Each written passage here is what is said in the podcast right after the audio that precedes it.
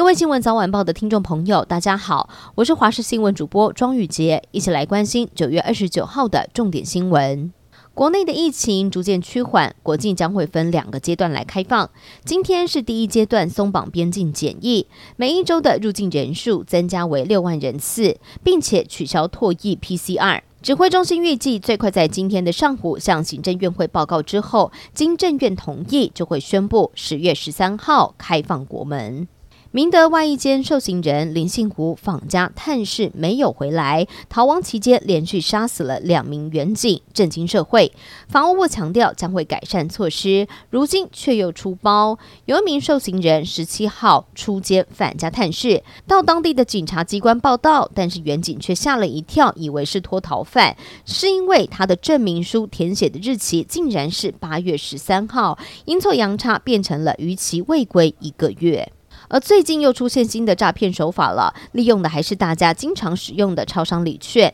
内政部警政署在二十八号在脸书表示，有民众是在家中收到了 Seven Eleven 的超商礼券，宣称只要扫描 QR code 就能够领券，但是只要一扫码的话，很有可能各自就会遭到窃取，因此提醒大家一定要提高警觉。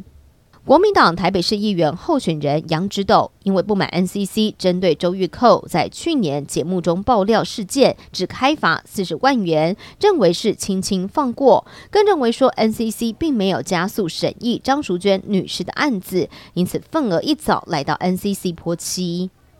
美国国务卿布林肯二十八号在华府出席了太平洋岛国峰会，这一次一共是有十二个太平洋岛国领袖参加，澳洲和纽西兰是以观察员的身份出席。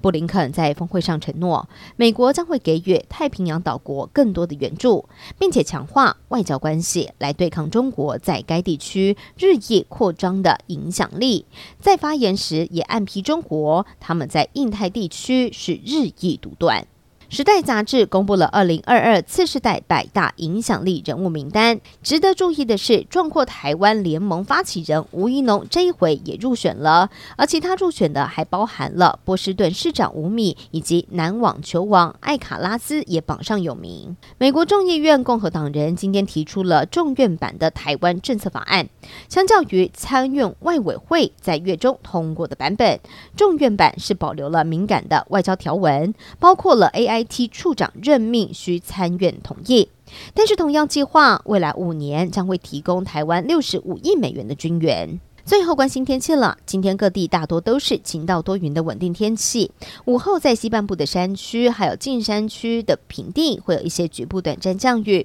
而白天比较热，紫外线指数也偏强，高温大约在三十三到三十五度。其中在南投地区还有大台北盆地会有局部三十六度以上高温发生的几率，而各地的低温大约是在二十三到二十五度左右，日夜温差稍微比较大一些。如果要早出晚归，一定要特别留意温度的变化了。